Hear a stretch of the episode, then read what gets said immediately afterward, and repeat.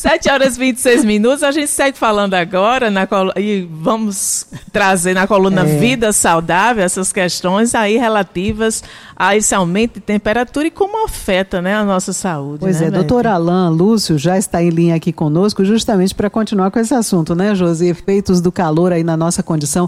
Bom dia, doutor Alain. Tem alimentos que não são aconselháveis nessa época do ano de calor também, não é? Como é que a gente lida com esses tempos de temperaturas mais altas? Em quais os cuidados que a gente deve ter na questão nutricional? Bom dia.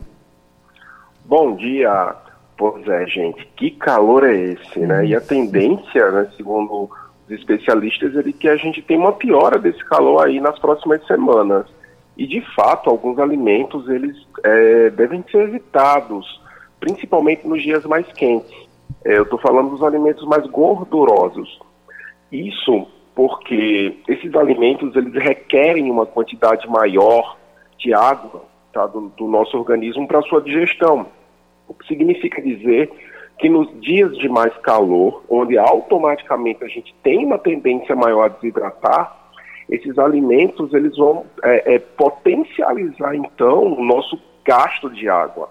E aí nessa situação eles acabariam não sendo bem-vindos, tá? É, além disso, a gente precisa entender também que os alimentos com mais água, as frutas com mais água, como melancia, como melão, como mamão, nesse contexto acabariam sendo frutas bem-vindas. Do mesmo jeito que a gente pensa em alimentos que devem ser evitados, que são os gordurosos, existem alimentos que devem ser procurados, exatamente pela quantidade maravilhosa de água que tem para aumentar o, o, nosso estado uh, de hidratação. Então, as frutas nesse contexto, gente, seriam super bem-vindas. E a gente vê hoje pessoas que não comem uma única fruta num dia tá? Além de não beberem água suficiente, não comem uma única fruta no dia. Então, na verdade, vocês estão dando chance à falta de sorte, tá? Então, tem que se hidratar, tem que beber no mínimo 2 litros de água por dia. Gente, é no mínimo, não é, não é que você tem que beber 2 litros, é no mínimo 2 litros de água por dia. E, doutor Alain, às vezes as pessoas, a gente diz, ah, vamos tomar uma, uma, sopa, ah, com esse calor, mas existem as sopas frias, não é? Os cremes, que é uma forma de você fazer também à noite, principalmente, uma alimentação mais leve, não é?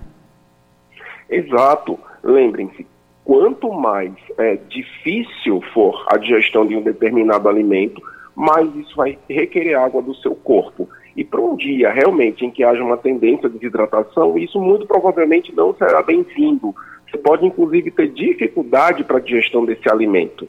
Tá? Então as sopas, as sopas frias, sopa com bom caldo de legume, que te oferece é, é, vitaminas e minerais, porque nesse calor, gente, ah, não é só água que a gente perde não, tá? Tanto no suor como é, é, em outros fluidos corporais, a gente acaba também perdendo eletrólitos, sódio, potássio, magnésio, zinco e todos esses eletrólitos que a gente perde nos dias de mais calor, a partir do momento que a gente hidrata e junto com a água eles vão também embora, eles são extremamente importantes e vão fazer muita falta. É, é, eu acho que por isso também, doutor, que a gente tem visto uma ocorrência tão grande de pessoas com esses desarranjos intestinais, né? Porque vira e mexe a gente está de cara com pessoas tendo aí é, reações, né? Intestinais aí bem é, recorrentes nesse período mais quente. Isso, até porque também o calor ele propicia a, a, a proliferação de determinados agentes que causam essas funções intestinais. Não é à toa que a gente coloca alguns alimentos na geladeira para conservar por mais tempo, porque o frio coíbe a proliferação, por exemplo, de certas bactérias.